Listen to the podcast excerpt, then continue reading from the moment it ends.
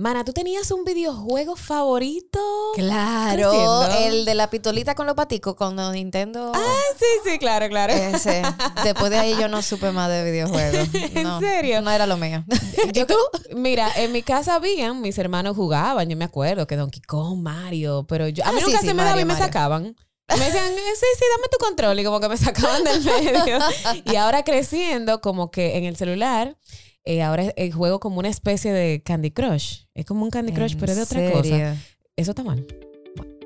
Desde lo más técnico Hasta lo más simple. te aterrizamos todos los puntos de vista de una maternidad real. Yo soy Ceni Leiva, actriz, locutora, apasionada del minimalismo y madre de la pequeña Amira. Y yo soy Lynn Glass, madre de dos hermosos maestros, asesora de crianza con respeto y consejera de lactancia materna. Bienvenidas a Madres Reales Podcast.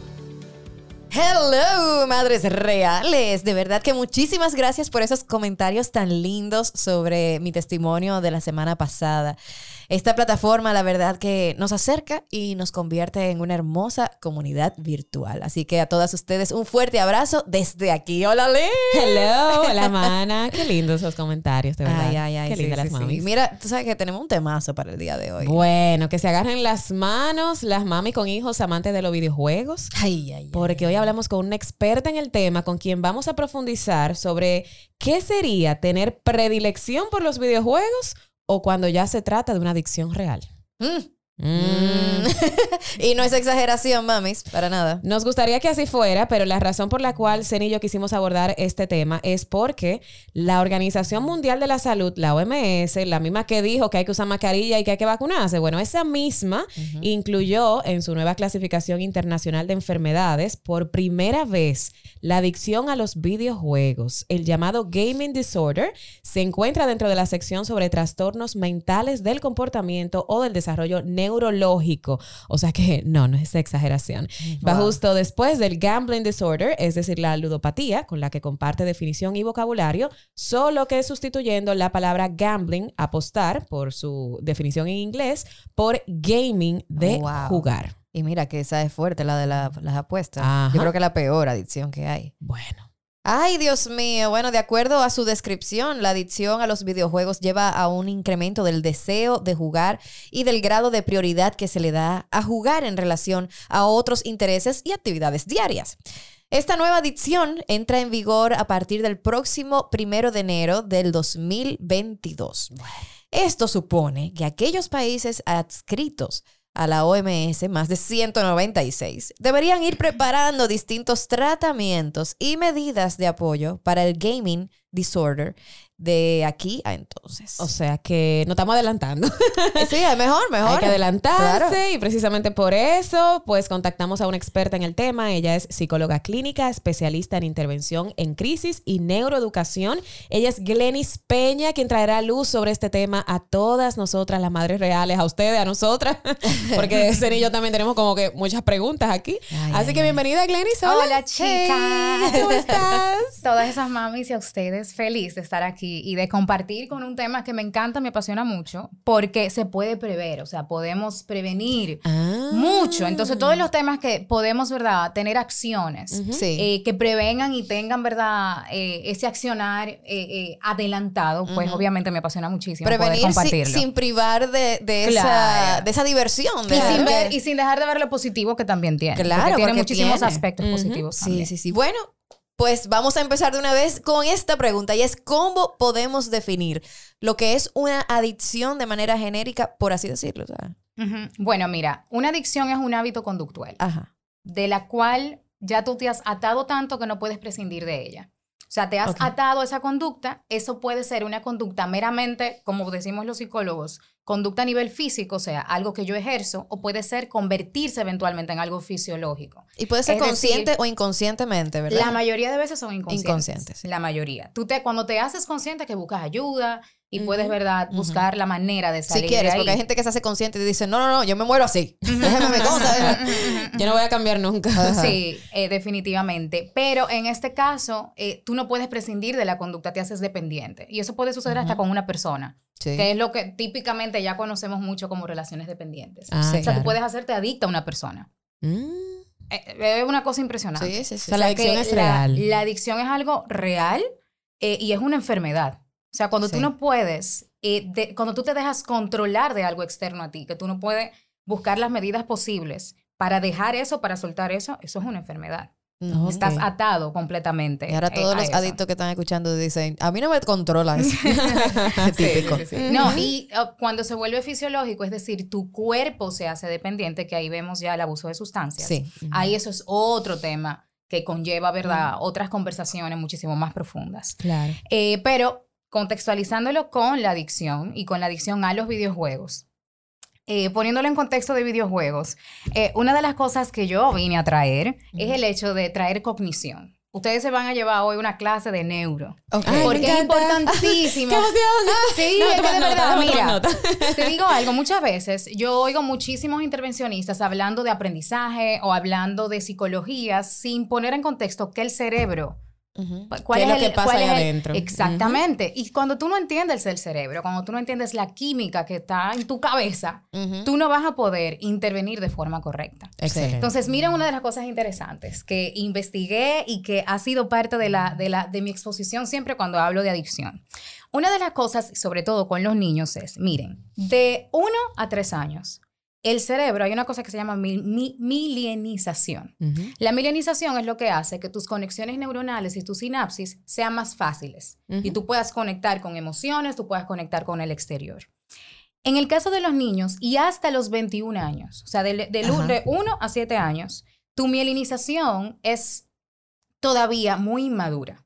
Por lo que el control emocional, y para yo poder parar o para yo poder, eh, por ejemplo, controlar una ira o controlar una actitud o parar de hablar, por ejemplo, algo tan simple como parar de hablar, yo necesito un adulto Corregulador. que regule esa conducta. Ok. Entonces, es imprescindible que de ese 1 a 7, nosotros como adultos ejerzamos la adultez con responsabilidad. Claro. Eso quiere decir que ese control que yo estoy esperando que el niño tenga cuando llegue al supermercado y él quiere un chocolate Y yo le digo que no, ese control lo tengo que ejercer yo.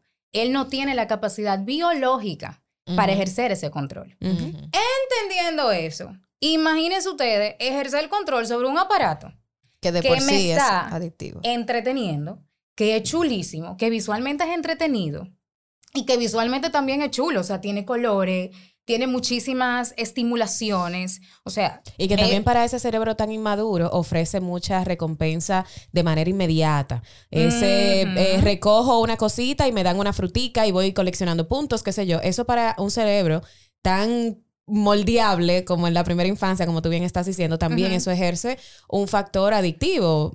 Ujú, Lin, en la primera infancia, y acuérdense que decía, a partir de los Hasta 7, los Hasta los 21. 21. hasta los 21. Ujú. O sea, y fíjense que hasta Por los alguna 21, razón después de ahí es que somos mayores de eh, edad. que somos mayores de edad, y a eso venía. Exacto. Por eso es que somos mayores de edad a partir de, de- de ese tiempo. Eso no, eso no se lo inventó un presidente. Ajá. Eso es algo biológico. Entonces, básicamente entender eso les va a dar a ustedes la capacidad, lo digo a ustedes porque no soy madre todavía, pero nos dará la capacidad de trabajar con nuestros niños de una forma consciente, a sabiendas de que ellos no tienen las herramientas para detenerse. Esas herramientas se las va a tener que dar el adulto. Dígase las reglas, los Mm. límites, las rutinas. Todo eso tiene que venir de usted. Y, y, y nosotras, eh, Zen y yo, hablamos mucho del tema de la crianza con respeto. Y parte de eso es hablar de las neurociencias. Porque cuando tú entiendes que un niño es incapaz de apagar una televisión porque tú se lo digas la primera vez, Exactamente. lamentablemente, con mucho amor tú se lo vas a decir, pero tú tienes que ponerle freno a esas pantallas. Claro. Y apaga la televisión. Y apaga la televisión. y poner y no horarios. solamente decir, el ejemplo es imprescindible. Claro. Si hay un adulto que no controla su, su exposición a la tecnología, no va a tener niños que controlen la exposición a la Claro, tecnología. O sea, si yo le Y digo uno al predica niño, con el ejemplo. Claro, si yo le digo la al niño, y la ahí, hora de la Instagram comida, yo le digo, la hora del almuerzo, eh, eh, aquí en, la- en el almuerzo esto es sagrado y aquí todo el mundo va a hablar y va a exponer y va a decir cómo le fue en el día. Pero entonces me llegan tres llamadas y yo la cojo la Eso es de trabajo, espérense, porque eso es de trabajo. Denme un segundito. ajá. Esto es importante. Esto es Claro. importante. Tú sabes que ahora yo, hay veces que cuando le he dicho a Mira, eh, mi amor, tengo algo importante que decirte, como para llamar su atención. Ahora cualquier cosa que ella me vaya a decir es, mami, tengo algo importante que decirte.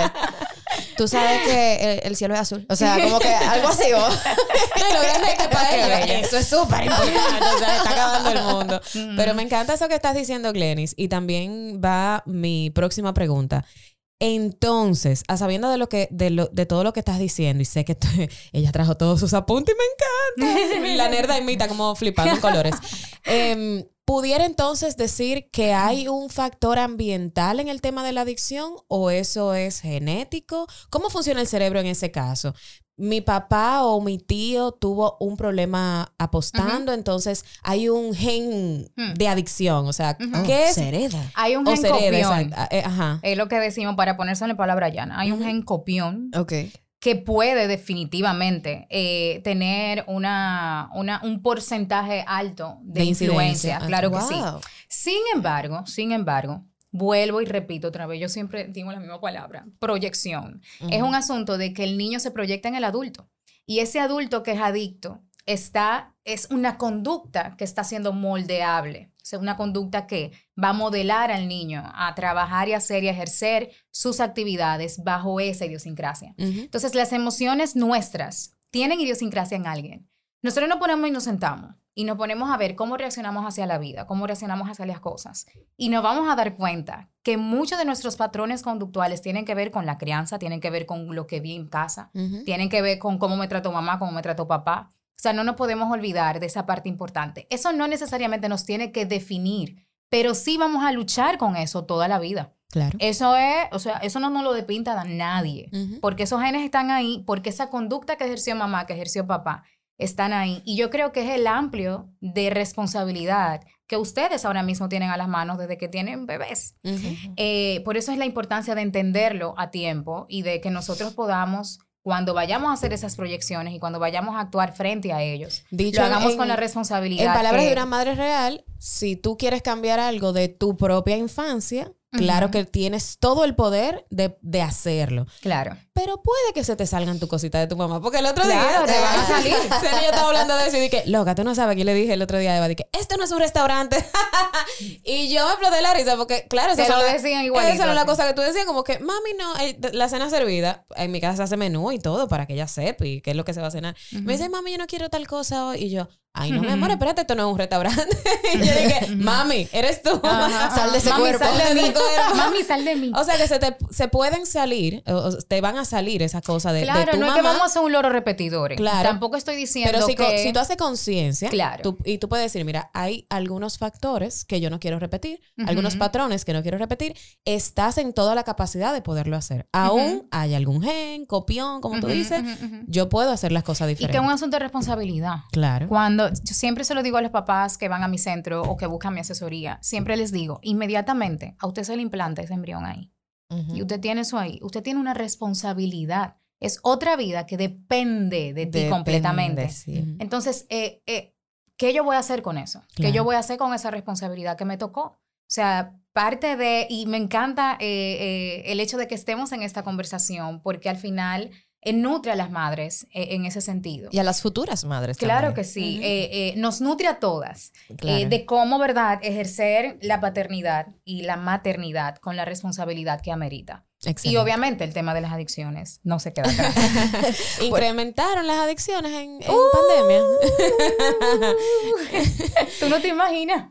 O sea, yo te puedo decir que el 70% de los casos que yo tengo ahora mismo en tutorías especializadas, programas académicos, eh, incluso a nivel clínico emocional y psicoterapia, son por adicción. Guay. Dígase que estamos usando la estrategia de tutorías especializadas, clase de arte eh, y todo ese tipo de cosas para gestionar el tiempo que ese adolescente eh, está teniendo en casa con, con videojuegos.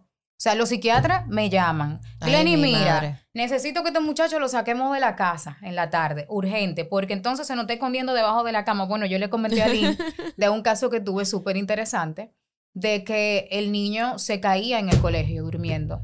Y nada, ay, Glenny, ay, ven a ver qué es lo que está pasando. Eso fue la primera semana de clase, que, pe- que empezó nada, hace nada. Sí, sí, sí. Y cuando voy, obviamente veo al niño, las ojeras está aquí, el niño cansado, eh, con sistemas ya eh, de marcas depresivas. Y nada, cuando comienzo a evaluar, comienzo a conversar con el chico, obviamente me di cuenta eh, inmediatamente, porque ya tengo mucho tiempo trabajando con, con casos así, me di cuenta inmediatamente de que había algo con tecnología. Ok. Los papás que no, es que allá a las seis el internet se cae. No hay, o sea, no hay forma de que él pueda entrar, ni no hay wifi, no hay nada. Ajá. Y yo, mire, eh, vamos a hacer una prueba. Vamos a poner una cámara. No en el baño, obviamente, en la habitación. Pusieron una camarita en la habitación, de esas que son La escondidas. Y nos dimos cuenta, viendo el video, que él se metía debajo de la cama. Y él tenía, él había hecho él mismo, con el dinero que él había hecho con los videojuegos, él había comprado, él había, se había sacado un, Un asunto de eso. un asunto de, estos portátiles. De internet. Ajá. De internet. Con Ay, un Dios amigo lo mío. consiguió. O sea, con un amigo adulto. Ay, de los Dios. mismos gamers. Él consiguió la cuestión. Y él se metía debajo de la cama y pasaba la noche entera jugando. Wow. Él volvía de nuevo a la cama. Ah, y hacía, para que no se dieran cuenta, ponía que no que, como en la cuenta. película, como lo, Ah, él ponía como la, la almohada, como para que pensaran que, que estaba durmiendo arriba. Sí, sí, sí, terrible. ¿De película? ¿De qué edad? Este chico tenía 11 años. Tiene 11 años. Ay, mi madre, qué fuerte. mío. Bueno, eh, eh, conversamos al principio de que sí se puede prevenir esta adicción. Ujú. ¿Cómo podemos hacer eso? organizándonos. Óyeme, yo digo siempre, una familia estructurada es una familia que se va a quitar tanto males de arriba. ¿Por qué? Porque el adolescente, el niño que sabe a dónde va y lo que se espera de él, va a actuar en consecuencia. Él va a actuar en consecuencia de que yo quiero, al final, ser premiado. Eso es lo que ellos están buscando. Es más, un niño que te hace una rabieta, te está pidiendo, dime hasta dónde llegar. Ellos siempre quieren saber hasta dónde pueden llegar. Y a veces lo los papás creen que porque ellos son aversivos en un inicio hacia ese control o hacia esos límites, eso va a tener consecuencias negativas en ellos o porque o que ellos se van a sentir que mamá y papá no me entienden. Mira, Glenny, lo que más yo recibo en consulta son padres que tienen miedo de poner límites porque sus hijos se van a molestar con ellos. Y yo, bueno, mi amor, eh, a ti el gobierno te pone límites. y y lamentablemente tenemos algunos, que pagar impuestos. algunos te van a gustar y otros no, pero es para el bien común. Es Y tú para puedes la llorar y dar democracia. pataleta y tirarte al piso y no se va a Tal quitar vez tú andas límite. rápido ese día, pero si el semáforo está en rojo, está en rojo.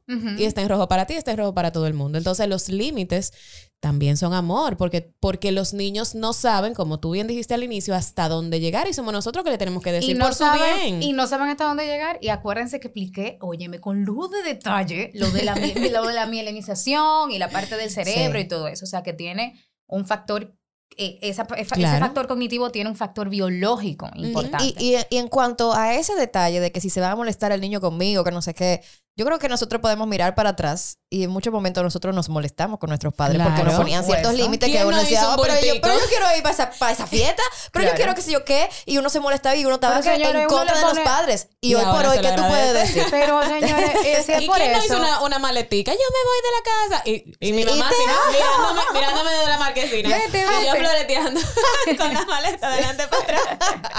No, Ay, pero no, y si no vamos a eso, entonces no lo vacunemos a los bebés porque van a llorar. Claro. O sea, no, o sea, nosotros necesitamos tener elementos eh, de límites, eh, que eso es imprescindible. Entonces, ¿a qué voy con la parte de organización? Voy a que el niño que sabe a dónde va se va a sentir seguro, independientemente de que haya rabieta en el camino, de que se sienta mal. Independientemente de eso, él sabe hacia dónde va y que tiene un adulto controlado dirigiéndolo. Y eso lo va a encaminar y le va a dar la seguridad que él necesita para entonces comportarse como debe Pero comportarse. Glenis, mi hijo me dice que si él no juega y todos los amiguitos están jugando, entonces lo van a sacar del grupo. y es verdad que lo sacan. ¿Es verdad?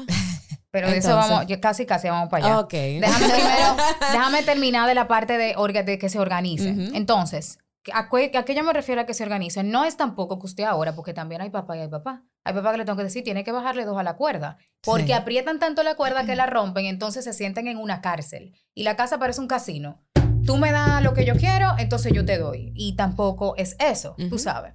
Entonces, básicamente, lo que siempre propongo es, haz una estructura que se repita diariamente.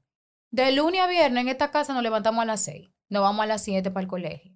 Cuando volvemos, comemos juntos. O no comemos juntos, nada más comemos con mamá. O solamente comemos con papá. O comen con la nana.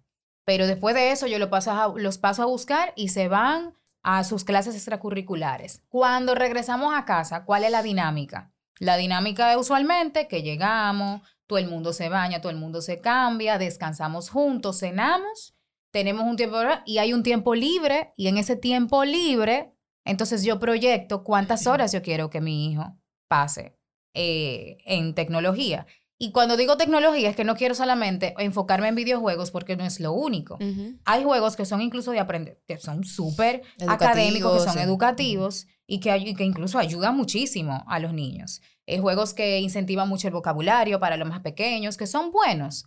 Pero ¿qué tiempo pueden durar? El tiempo que puede durar, que pueden durar ellos ahí son, en el caso de los niños de 1 a 3 años, no deberían durar nada. O sea, ellos no deberían ni siquiera mirar el celular. No. I'm sorry, mamás. No, pues Es verdad, la noticia. verdad. No y se es cero puede. tecnología. El mío va para dos y no sabe, no sabe lo que es un celular, no sabe lo que son pantallas. O sea, eh, no, no, se puede, se puede. Se puede, sí. Eh, es más canción. Sí. Yo, Eh, mira, a mí se puede. La expuse a pantallas eh, en cortos periodos, muy cortos de tiempo, eh, pero sobre todo televisión. Eh, Exacto. Celular, iPad y eso no. De hecho, ella siempre ah, quiere y trata de agarrar mi celular y yo inmediatamente se lo quito. Y no hay pleito, porque ella ni siquiera llegó a acostumbrarse como para ahora tener que Mm, quitárselo. Exactamente. O sea, cuando ya llega el punto de que, bueno, por ejemplo, hay familiares que sí le han dado ese permiso de darle el celular y entonces ella no entiende cuando ellos se lo quitan porque después yo le digo, mira, le está dando demasiado el celular y cuando se lo quitan te hace un berrinche, pero como yo nunca, en mi celular es sagrado, o sea, ella lo ve, lo agarra y yo, no, mi amor, eso es de mami, eso es del trabajo de mami. Y ella no me dice nada y, y se queda tranquila. O sea, se puede. Se puede, Se se puede. puede. Y se puede poner los límites, lo, lo que tú Claro, estás diciendo, y hay, claramente se puede. hay mil actividades. Un niño de 1 a 3 años, señores, tiene mil actividades. Se entretiene con cualquier cosa. Exactamente. Ni siquiera con los O sea, juegos, lo con la caja, con el control. En el piso, con... Óyeme, hay mil maneras de que ellos se mantengan... Ellos se mantienen ocupados solos. Es o sea, tú no verdad. tienes que buscarle demasiada cosa. Ellos mismos van buscando y explorando. Ujú. Y esa es su forma incluso de desarrollarse. Estimu- Ujú. Esa es la parte de estimulación que es importante para ellos, que sean libres. Exacto. Entonces, a partir de los tres años, si es una hora al día, es Ok. lo más prudente. No más de ahí. Una hora es como lo que yo digo, de que mucho, like a lot. Ujú. Eso sería una hora al día. Y desde los siete años pueden ser dos horas, pero también bastante reguladas. Y yo prefiero espaciarlas. que no a que sea no sean diario. dos horas eh, eh, pisadas, sino Ah, que ok, sea una hora ahora, una hora, cinco horas después o seis Yo horas tengo después. ocho horas amigas, eh, y de hecho vi un reel súper interesante sobre eso, que, que una amiga también me lo, me lo comentó, que ella tiene un jarro y, por ejemplo, para su hijo ella tiene cuatro monedas y esas cuatro monedas representan 25 minutos. Entonces, el chulo. Como jugar a la niño, maquinita. literal, el niño coge una moneda, la echa en el jarro y él dura 25 minutos y ella pone una alarma. Y suena esa alarma, perfecto. Entonces ella le dice, ok, esos 25 minutos después. Entonces tú tienes cuatro monedas de 25 minutos y tú la usas como tú quieras. Y eso ayuda Muy mucho chulo. porque el niño también aprende que hay límites, que hay tiempos. Aprende a administrarse. administrarse mejor y que mami no está, suelta el celular, que qué sé yo. Él mismo coge su moneda, la usa cuando quiera. Pe- Ahora, señores, la invitada tiene una pregunta. a ver. ¿Cómo ustedes como más, más se hacen cuando los dejan, por ejemplo, con la nana o con alguien de casa que no puede necesariamente controlar? O sea, ¿cómo, cómo ustedes en ese sentido controlan esa parte? Lo digo porque no tengo niño Sí. en casa. Bueno, en mi casa Es no hay tabletas y no hay celulares. O sea, mi hija lo más que puede hacer es eh, la televisión. Exacto. Entonces, eh, también sucede que, por ejemplo, en las tardes, eh, por la naturaleza de mi trabajo, yo trato de pasar la mayor cantidad del tiempo en la casa o de trabajar de la casa porque trabajo o en la mañana o en la noche. ujú. Entonces, eh, yo puedo estar ahí para controlarlo, pero cuando no estoy, entonces ella, mira, me puede ver un poquito la televisión. Yo tengo cámara en la casa entera, pero confío mucho en la persona que está conmigo. Puede ver un poquito de televisión y si no, bajan al parque, dan una vuelta, juegan, Ujú. pero que no sea de que pisado viendo televisión. Puede ver un poquito, pero Sí. no que se quede viendo toda la tarde la televisión. Ujú. Y es conversado con ella, porque es otra cosa que yo siempre digo a las madres. La Claro. persona que esté en tu casa también, que debería ser tu mano derecha, también coméntale sobre tu método de crianza, coméntale sobre, co- sobre este tipo de cosas. Ujú. Ponle los podcasts, eh, hablen sobre eso. Ujú, Porque ujú. al final del día todas estamos aprendiendo y creo que este es un nuevo modelo de crianza que queremos que futuras generaciones pues también lleven a sus hijos.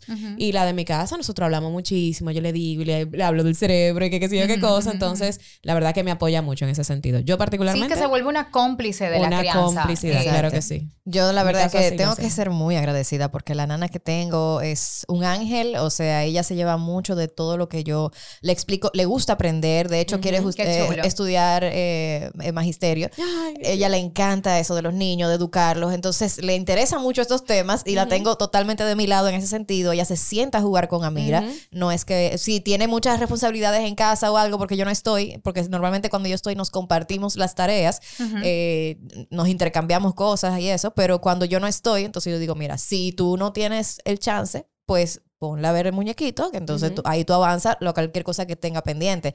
Pero es algo que no, no se da con mucha frecuencia porque de verdad ya le gusta estar ahí y jugar con ella y por eso yo la quiero tanto. En mi casa también se baila mucho. Yo le digo, póngale a Alexa, que bailen, que quemen calorías, pónganse a saltar. Pero por ejemplo, con el tema de las abuelitas, que es donde quizá puede ser un poquito más complicado, yo lo que le dejo muy claro y cuando estoy presente y veo que le están poniendo muchos muñequitos o la están añoñando un poquito más de la cuenta de lo que a mí me gustaría, yo le, eh, eh, porque a mí es muy inteligente, me dice, mami, pero mira, yo puedo ver muñequitos mientras estoy comiendo. Yo no le dejo ver muñequitos en No, casa no. mientras estamos comiendo, pero en casa de la abuelita sí, yo le digo, mi amor, estar en casa de abuelita es como estar de vacaciones, no es lo mismo que estar en tu casa. Y le, le marco la diferencia para que no me cambie. El, Claro. eh, y le dejo a la abuelita la libertad Claro, también la de que oportunidad de ella- ser abuela. De ser abuela, que los abuelos Claro. no están para coger lucha, en casa para de mami hacen pijamadas con mi sobrino y se acuestan a las 11 de la Ah, noche. Después uno tiene que arreglar un desastre. Pero- lunes, el lunes yo sé Llegan los fines de semana. Un desastre de rutina, pero es lo que tú dices. Por ejemplo, mi mamá también es muy de, de este lado, es muy anti pantalla. Y mi mamá le encanta, vamos para el parque, vamos a jugar, qué sé yo. Entonces digo, mira, televisión es como para mí como lo, lo que pueden hacer, o sea, lo más pantalla, pero cero celulares, cero iPad. Yo no soy partidaria de eso, porque entiendo que un cerebrito de 5 años, 6 años, como todavía Es mucha información. es mucha información. Hay y tanto eso, que ver y que disfrutar. tanto que hacer. Y a eso va mi próxima pregunta. Eh, y tú hablabas ahorita de los juegos, los videojuegos que pueden ser educativos y todo eso. ¿Realmente existen videojuegos buenos y videojuegos malos? Y te lo digo porque cuando yo descubrí lo que era Fortnite, me dio una cosa. Ujú. Y después me dice, me dice mi hermano, di que tú estás hablando de Fortnite ahora, pero tú eres la que es fatality, como Ah, tal cosa. exacto. que Sí, yo- yo era entonces- amante también de Ajá, entonces me dice, Exacto. eso a ti Me no te hizo encantaba. violenta. O sea, yo entiendo que eso no me hizo una, a mí una persona Es violenta. verdad. Mira qué pasa. Pero ahora tengo No, la duda. Mira qué sucede. Eh, hay cerebros débiles y hay cerebros no tan débiles. Ok. Muy posiblemente tú veías Mortal Kombat, pero en tu casa tú tenías, tú tenías una estructura de crianza y una estructura y organización que tus padres te dieron que permitía que tú pudieras tener esa distinción entre esto es un videojuego meramente y la recompensa que me da de yo ver que gané no tiene nada que ver con que yo salga a matar a una gente. Exacto. Pero no todos los cerebros contaron o cuentan con Esa estabilidad. Entonces, muchos cerebros que no cuentan con esa estabilidad definitivamente tienen la debilidad de sentir esa recompensa también en la vida real. Entonces, Wow, a eso es que muchas veces nos referimos con esa distinción. Entonces, es más, déjame decirte algo, también un dato muy interesante. Muchos, muchas de las compañías de esos videojuegos contratan, señores, psicólogos Sí, sí, es cierto. psicólogos para desarrollar estrategias y que la gente se quede ahí. Para enganchar. Ta, ta, ta, Bueno, te- el hijo de una amiga Y que el está de- estudiando un Está- tema de video, o sea, él está estudiando cómo diseñar videojuegos. Incluso a ellos, a los diseñadores de videojuegos, lo tienen con psicólogo. Para que ellos mismos no se hagan extra- para que, porque ellos saben que eso es adictivo. Claro. Entonces no, dicen, no, no, pero yo oye, no te puedo tener a ti adictivo aquí. No, no, pero dime, eso es para prevenir en el caso de. Ujú. Pero los psicólogos que están contratando, que yo te estoy diciendo, es para crear las estrategias, Para que la gente se quede pegado ahí. Shame of them. O sea, es Sí, impresionante. sí. Eh, entonces, es importante, como la volviendo de nuevo a la pregunta, que ese fue como el dato curioso del podcast. Eh, volviendo de nuevo a la pregunta, sí, definitivamente eh, es importante tener esa distinción de ese cerebro que, o esa persona que no necesariamente tiene esa fortaleza, va a asumir ese sistema de recompensa que te da el videojuego cuando tú matas a una gente, cuando tú pudiste en un grupo crear la estrategia específica para entonces matar al otro grupo. Definitivamente sí eh, va a tener una incidencia, claro que sí. Y De, de, de sensibiliza- de sensibilización, de que no, de que no, eh, no tengo mucha compatibilidad con el otro ser humano, no puedo crear conexiones eh, a nivel de dinámica social que sean fuertes y estructuras, tú sabes, de dinámica. Pero podríamos como padres identificar eh, si nuestros niños están preparados para ese tipo de juego o no, porque también se ponen de moda. Entonces, ¿cómo tú le vas a decir? No, porque Mira, no quiero que por salgas a matar gente a la calle. O sea, déjame decirte, por ley, esos videojuegos tienen su rango de edad. ok. O sea, un niño de 11 años que te, te esté jugando Fortnite lo está haciendo mal. Y la compañía te va a decir, ah, no, Pero Eso es que responsabilidad de porque eso es a ustedes. partir de los 18. ahí lo Claro, la película tienen, tienen clasificación. Todo, señores, los juguetes que ustedes nosotros compramos en la tienda tienen. Tienen o su, sea, exacto, a tres partir de más. qué edad. Ujú. Claro, entonces nosotros tenemos que primero visualizar esa parte. Segundo, ah, traje, déjame ver que lo tengo aquí, no me acuerdo bien porque no me iba a acordar del nombre y lo escribí. Cuando lo encuentre ahorita, ah, sí, se llama Common Sense Media. Ujú.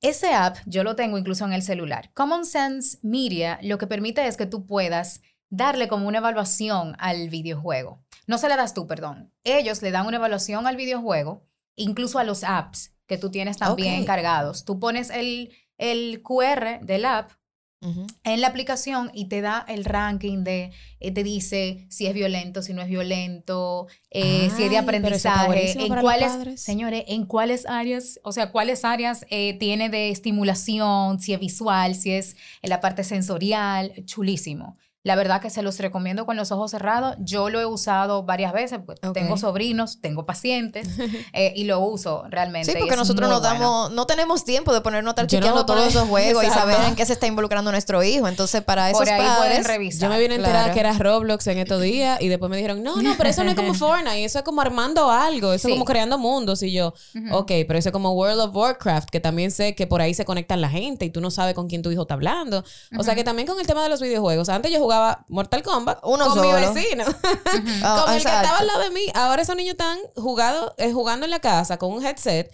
Eh, hablando con quién sabe quién, el papá está en el trabajo. Señor, y hablando o sea con que hay que gente de otros países incluso. Exacto, Sí. que tú no sabes si realmente son quienes dicen que son. Claro. Entonces también hay un tema ahí de, de que puede haber un factor de peligro de que tu hijo también está interactuando con tú no sabes quién. Exacto. Entonces también yo creo que aparte del límite, también los padres tenemos que observar bien qué es lo que está pasando, con quién están jugando, involucrarnos eh, con, con lo que nuestro hijo está haciendo. No, no No, solamente es el, que sí. el videojuego, sino con quién tú hablas, mi hijo. Ujú. No, y que si le voy a dar esas horas, que ya responsablemente se las voy, les- se la voy a dar en la tarde, en la noche, a la hora que usted considere, tiene que ser una hora que yo le esté dando bajo mi Sí, responsabilidad, supervisión. bajo el riesgo que yo sé que tiene. Sí. O sea, tiene un riesgo. Todo en la vida tiene un riesgo. Entonces, pero ese riesgo yo lo estoy asumiendo con responsabilidad. O sea, yo me estoy acercando, yo estoy teniendo ese tipo de pregunta de quién es. Eh, déjalo, una de las cosas que siempre digo también, dejen, ¿por qué lo ponen en mute? No hay que ponerlo, o sea, lo ponen aquí en los in-ears, se lo ponen en los headphones. Déjelo abierto y que yo pueda escuchar qué exactamente están diciendo. Ah, claro. Eh, porque ahí salen unas palabras y una cosa que usted, ¿verdad? Eh, eh, es difícil. Sí. Entonces, eh, eso es uno de los puntos también que son importantes. Mantente escuchando que tu hijo está, a, a que tu hijo se está exponiendo. Sí. Muchas veces veces, como no- ustedes dicen, no hay tiempo. O sea, es lo que Ceni dice, ven acá, entonces yo me voy a sentar a que cada app que él baje, me tengo que sentar a chequear. No, pero hay herramientas que podemos utilizar Sí. Que nos van a ayudar de forma como que resumir. No, y que hay veces que los headphones terminan siendo usados porque nosotros decimos, ponte eso, que me tienes harta con Esa bulla. Exacto. Y, y- Y el niño en una cueva y en su habitación cerrado y tú ni sabes y lo nos que está estamos haciendo. cerrando nosotros mismos las puertas de la, la posibilidad de, de poder estar un poquito más cerca a, a- Claro. a lo que él está haciendo, viendo, escuchando. Y no tenerle miedo al límite. Ese límite de pues, muchos adolescentes, no, pero mi privacidad. ¿Cómo que tu privacidad? pero ven acá. eh, yo, yo, yo le decía a mi mamá mi privacidad a los 11, 12 años. Mira, eso había un problema en esa casa. ¿Priva qué? Obviamente hay privacidad. Tú- yo, no, yo, no, yo no me voy a bañar contigo, mi hijo, ni voy a... O sea, hay cosas que ya van a ser bajo tu responsabilidad. Eh, tu tarea es tu responsabilidad, tus responsabilidades escolares eh, están ahí y son cosas tuyas y las consecuencias de eso eh, las vas a cargar tú. Pero una Pero para adicción- cuidarte tengo que estar pendiente de lo que estás supuesto. haciendo, ¿no? Yo no puedo cuidarte de un peligro si yo no sé cuál es el peligro. Entonces, y hay esa que es mi estar responsabilidad. Claro. como, como mamá, como papá. ¿Cómo, Glennis, podemos comenzar a identificar o, o observar un poquito más allá para saber si mi hijo efectivamente está eh, adicto, o sea, ya. enganchadísimo? Aún poniendo esos límites, pudiera suceder. Sí. Eh, la mayoría de las veces te puedo decir que en los casos de adicción esos límites no se pusieron. Es muy difícil que poniendo esos límites de tiempo, de, de visualizar qué está haciendo, es, es difícil, porque incluso le cogen miedo, como que a que mami vea que yo perdí, a que mami vea que los otros amigos me relajaron, hasta eso le cogen miedo. Entonces es difícil, definitivamente, que cumpliendo con esos límites lleguemos a un punto de adicción. Estamos hablando de adicción cuando, primero, socialmente hay un aislamiento total. Cuando digo total es que prefiero por mucho estar trancado en mi habitación jugando que salir a hacer actividades que antes disfrutaba. No es que si a él, si él odiaba el karate antes y usted lo manda a karate, él tiene que ahora gustarle el karate y dejar feliz el videojuego. No, no estoy No. diciendo eso. Sino que este chico era un amante al fútbol.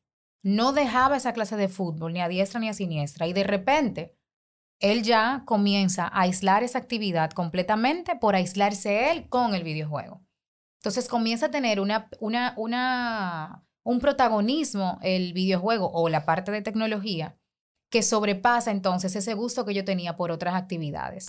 Eso también puede incluir incluso la parte de dinámica social con otros. Si era un chico que se mantenía siempre o una chica que se mantenía siempre eh, con sus amigas, con sus amigos del colegio, que se juntaba allí, que se juntaba aquí, que hacía actividades, que diseñaba actividades, que diseñaba su coro y su cosa y de repente eso comienza total. a aislarse, eh, eso es una señal también de alarma. Otra cosa importante es que esconde, se esconde para jugar. Eso es un punto eh, Mm. muy importante. Cuando el niño o el adolescente comienza a esconderse para jugar es porque ya asume que tiene tantas horas o en su cerebro codifica que tiene tanto tiempo jugando Hay una culpabilidad ahí que atrás. comienza entonces a sentir culpa. Y eso pasa con los alcohólicos, señores, también, con los drogadictos. O sea, eh, que el drogadicto incluso consume libremente solamente cuando está con otros drogadictos. Cuando está cerca de seres humanos que no tenemos ese problema o ese inconveniente, lo hace, si lo hace, en dado caso de que lo haga, lo hace a discreción. Voy al baño, mami. Y con el celular.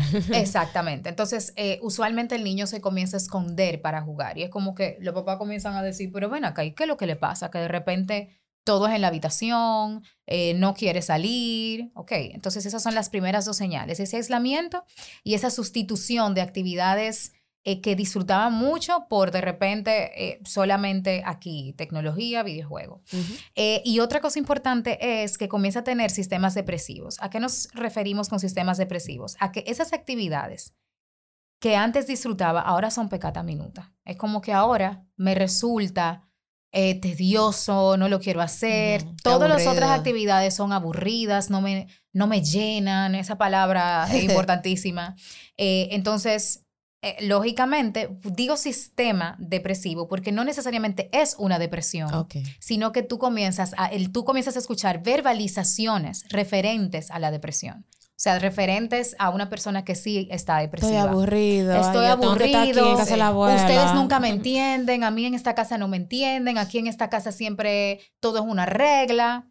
Este, e- ese, esa, es como mantenerse en esa nube de pensamientos. Ok. Sí. Que Está obviamente- bien expresarlo de- en algún punto, como dijimos, o sea, los niños pues, se van a quejar de Claro. los límites en algún punto, pero no es que se mantengan en ese estado siempre. Y es diferente a que se quejen de los límites, a que se quejen de ese límite en, En particular. Mm, claro. ¿Verdad? Porque tal vez no tiene problema con todo lo demás, pero con ese sí. Exactamente. ¿Y con el tema alimenticio? Uf, óyeme, qué bueno que tocaste esa tecla porque se me iba a olvidar. Con, era una de- y era uno de los puntos que tenía aquí escrito también. Óyeme, una de las cosas por la cual se sustituyen esas actividades, esas otras actividades cuando no se está jugando, es usualmente que se dan a trabancones. Ah, por eso que en dan todas las trabancones de películas el, el gamer está con un viaje de papita chica. alrededor. Mira, que yo Ah. hubiese pensado como que ah, se les olvida comer seguramente. Ah, no, todo lo contrario. Ujú, Oh, ujú. Todo lo wow. contrario, salen y entonces tú ves que quieren acabar con la nevera para volver de nuevo. Mm. Wow. ¿Ok? O, o, o liberan la ansiedad a través de la comida.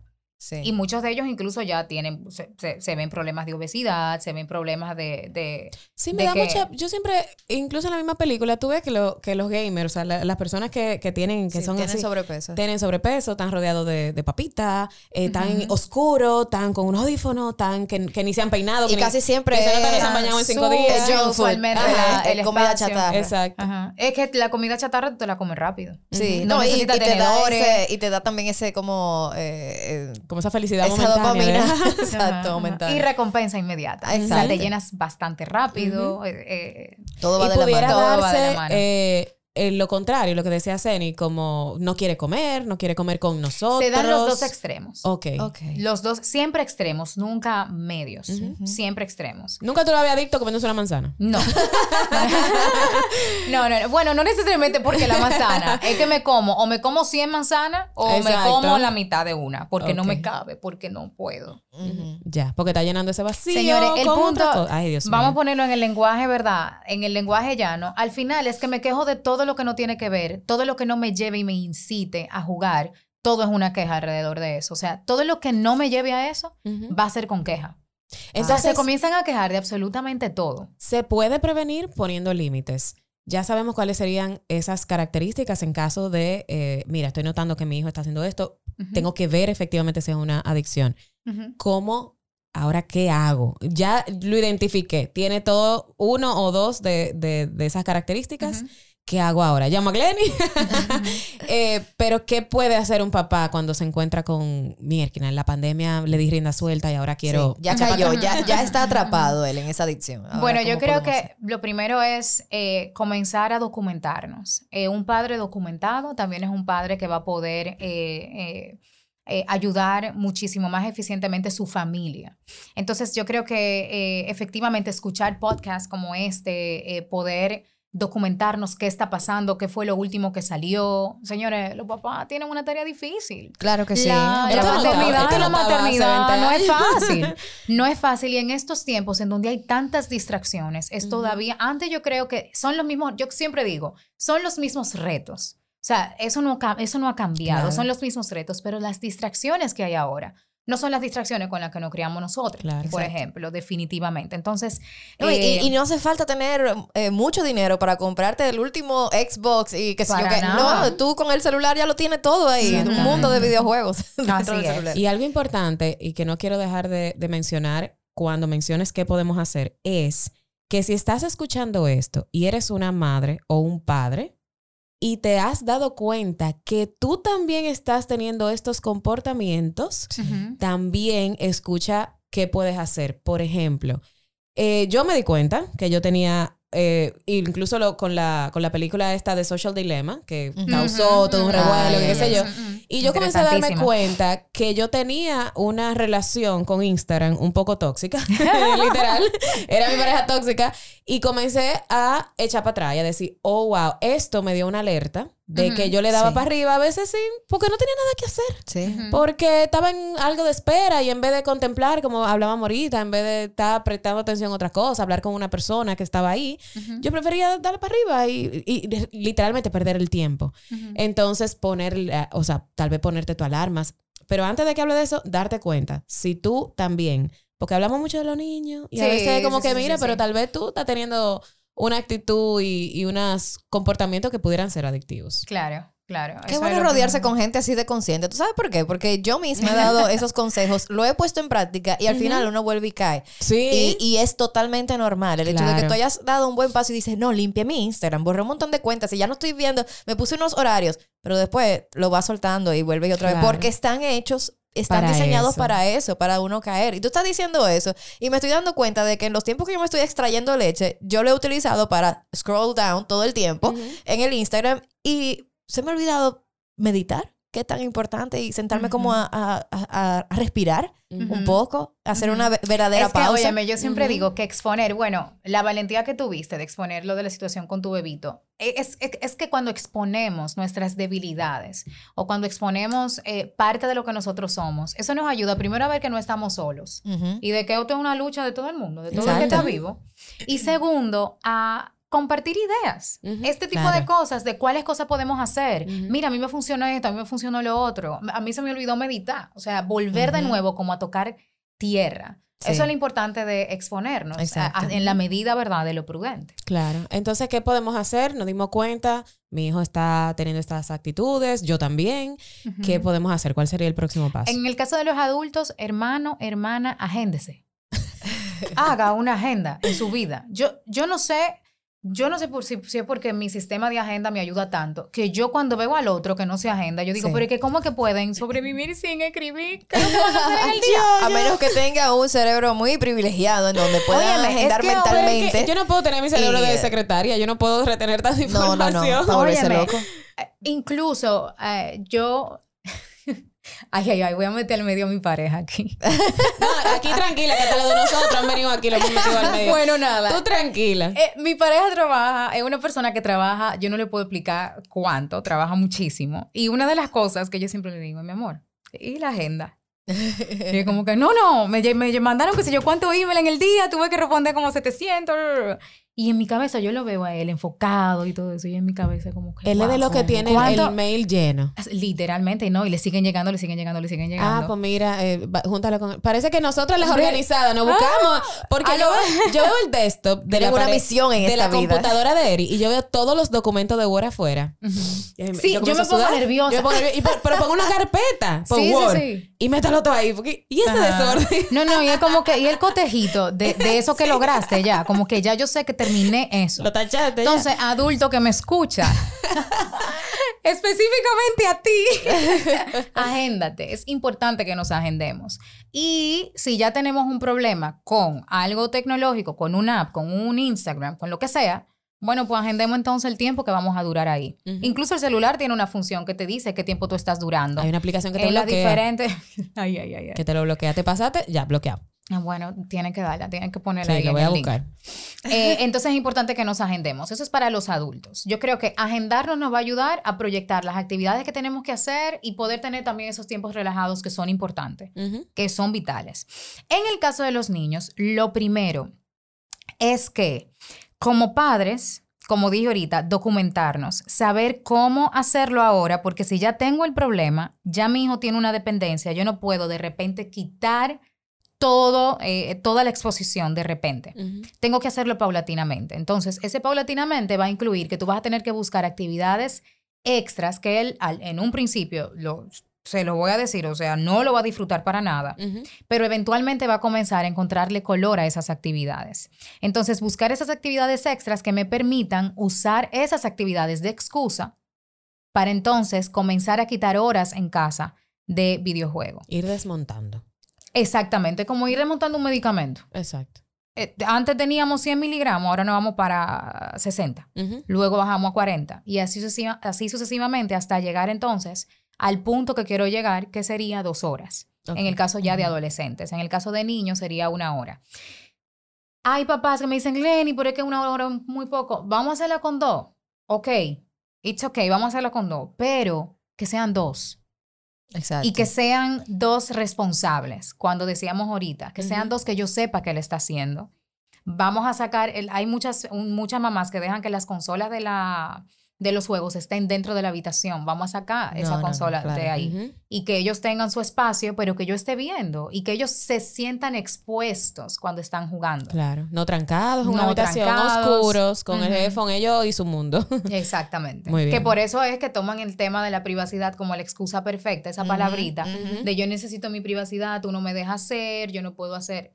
Eh, es parte de lo que los mismos videojuegos enseñan. Claro. Otro tema de podcast para más adelante, la privacidad. La Eso es un Ay, tema sí. bastante ¿Qué tan, complejo. ¿Qué es tan privado y qué no es tan Ay, privado? Dios mío. Mira, cuánto he aprendido de verdad. Muchas gracias por, por haber venido y darnos tanta luz en, en estos Oh, yes. tiempos en los que de verdad la tecnología se impone eh, y hemos visto que sí tiene muchas cosas positivas. Claro. Y este asunto también de, lo- de los esports y muchos niños, adolescentes que, que han eh, eh, tenido grandes logros en esas áreas, pero todo es disciplina y así como cualquier eh, este, profesión que tú quieras ejercer, tú lo haces de manera organizada, no es un asunto, eh, una loquera, o sea que Señores, todo en exceso hace daño. Hasta todo el en agua. exceso hace daño, Hasta el agua, que exactamente. mandan a beber tanta agua, hasta eso, si usted lo hace en exceso. es Sí, malo. sí, porque es que hay padres que utilizan también eso de excusa, como que, bueno, pero hay niños que, que se dedican a ser entonces diseñadores.